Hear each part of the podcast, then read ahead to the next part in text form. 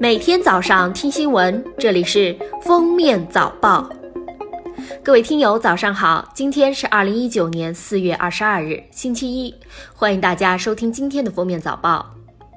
报告显示，我国医师数量过度集中在大城市三甲医院，城乡基层，特别是农村和偏远山区，医师数量十分有限。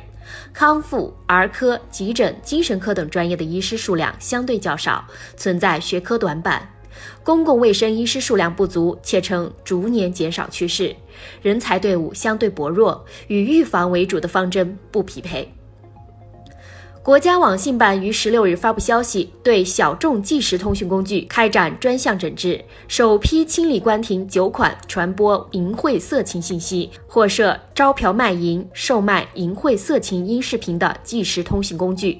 然而，记者调查发现，在一些语音社交软件上，也有大量用户打语音社交名义明码标价进行色情交易。这些软件年龄限制宽松，监管不严，有未成年人用户活跃其中。此外，语音社交具有隐匿性，在监管上存在多个难题。二十日提交十三届全国人大常委会审议的《药品管理法》修订草案。加强规范网络销售药品行为，明确不得通过药品网络销售第三方平台直接销售处方药。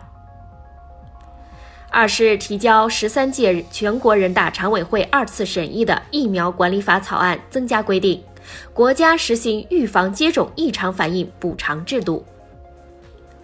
北大近日发布白皮书称，九五后每天使用手机八点三三小时，将玩游戏当作社交主要方式，人均微信好友二百四十个，平均三十八天读完一本电子书，手机价格平均三千六百六十二元，月收入平均两千二百一十元，手机几乎是月收入的两倍。二十一日，南京大屠杀幸存者王福义去世，终年九十二岁。他曾亲眼目睹三十多岁的邻居张妈妈被日本兵强奸，在难民区看见三名女同胞被日本兵强奸，一名男同胞被杀死。目前登记在册在世的南京大屠杀幸存者只剩八十四人。十九日，山西太原某幼儿园家长称，老师暴力对待孩子。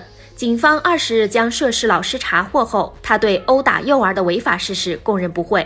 目前被公安机关依法行政拘留十五日，并处罚款五百元。四月二十日十四时许，河南十一岁女孩刘某在河边玩耍时不慎落水，附近玩耍的十二岁男孩曹某、十七岁男孩崔某施救过程中溺亡，落水的女孩刘某也不幸溺亡。近日。湖北武汉女孩张某报警称，自己遇到一陌生男子要求加微信，委婉拒绝后被该男子打了一拳。警方将涉嫌男子黄某抓获后，了解到他看到漂亮女孩就想加其微信，以前也搭讪过漂亮女孩，要求加微信，因此被单位领导警告后，老婆也和他吵过架。根据治安管理处罚法，黄某被处以行政拘留十日，并罚款两百元。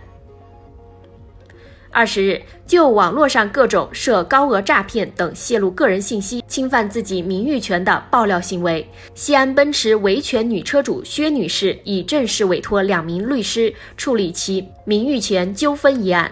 律师表示，对于个别恶意爆料者，不排除代表委托人向公安机关报案或向人民法院提起侵权诉讼。